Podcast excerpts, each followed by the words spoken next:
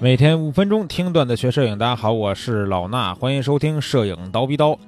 说起个拍故宫这事儿啊，估计很多朋友都能想起来，我们有一个著名的摄影家叫李少白先生，对不对？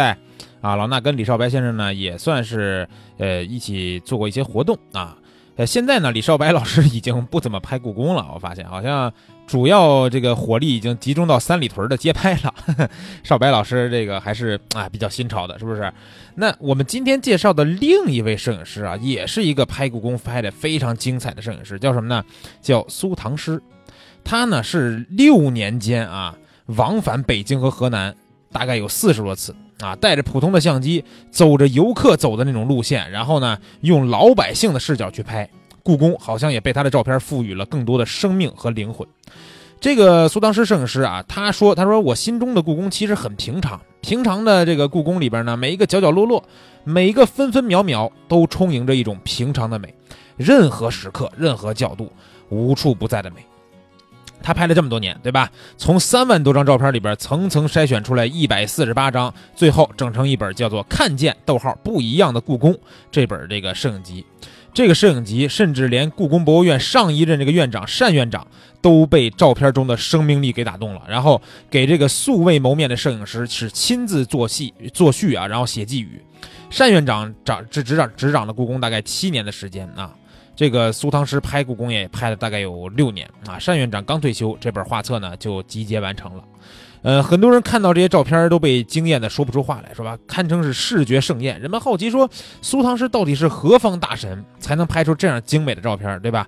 但是谁也想不到，他其实并不是一个是我们所谓的说全职的这么一个职业摄影师，他呢是河南一个小县城里边工作了近三十年的基层民警。苏唐诗也算是出生在一个书香门第啊，受家庭的影响呢，从小就喜欢这种传统文化，喜欢摄影啊、绘画呀、书法。那长大了以后呢，成了一个民警，但是由于工作繁忙。长年累月的这个辛劳，导致他的左耳，呃，不是左耳，是右耳失聪了啊。腰椎病呢，也经常的发作啊，经常站都站不起来。后来呢，迫不得已从一线的岗位上呢退下来了啊。为了缓解压力，二零零六年，他重拾年少时候的这个爱好，买了一台相机。刚开始练手的时候，他决定拍家乡的这种黄河的故道湿地呀、一些晨雾呀这种风光片啊。为了一张照片，他连续十几天天都没亮就开车从县城赶到黄河故道拍照啊，拍到早上七点再开车回去上班。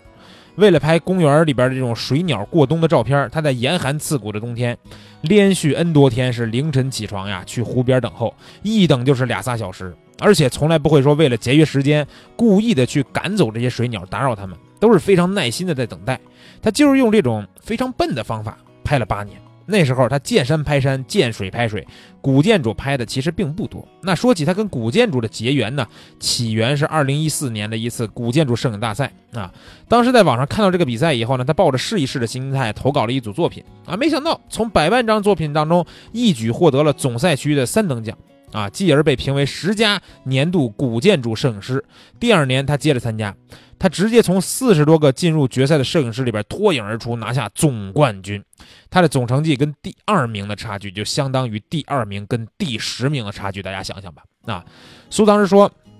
通过学习啊，我发现中国古建筑主张天人合一的思想观点，关注与自然的互动和和谐，注重内在的气质和秩序。而公安工作所追求的公平、秩序、和谐，本质上与其有着很多相似之处。拍摄古建筑呢，正是作为公安民警的自我追寻、展现和谐美啊，包括秩序美的另一种有效的这种手段。无法在公安一线维护秩序的时候呢，我愿意用我的镜头带给人们更多的视觉秩序之美。那这个苏摄影师啊，也是拍遍了全国各地的古建筑，对吧？有一天，他突然意识到，故宫啊，这可是世界上现存规模最大、保存最完整的木质结构古建筑之一，对吧？之前几次拍故宫，拍这个故宫都是为了练手，没有说专门的去拍这么一个项目、这么一个系列，所以他就开始决定啊，专门去拍故宫了。为了拍故宫的雪景，他时刻关注北京的天气情况。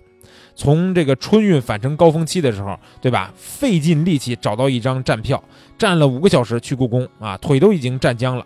结果拍完刚回家，又遇上故宫的这个上元夜，故宫首次夜间接待游客呀，苏当时还没来得及歇脚啊，又一刻不停地赶回到北京，在零下十几度的天气里边，手脚冻得都已经快失去知觉了，一直都不肯放下他的镜头。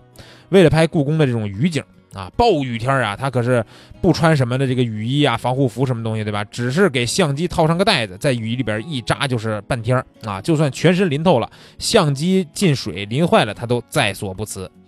一次在这个故宫闭馆的时候，故宫突然天降暴雨啊，十秒钟。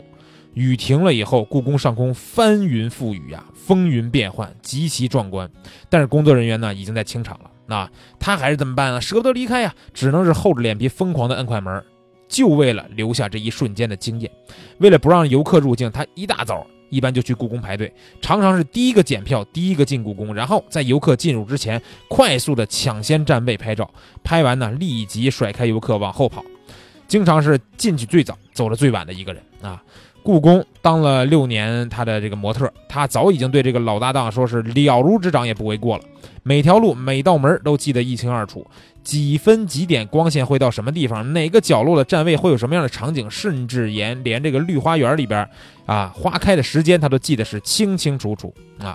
为了拍出故宫的文化内涵，完美的呈现出其中蕴含的中华美学精神，他还买了很多关于中国古建筑的书籍，认真的去钻研古建筑摄影的技法和一些文化背景，不断的去扩大欣赏的视野，丰富精神的生活，逐步的培养这种审美的趣味，提升自己的艺术修养。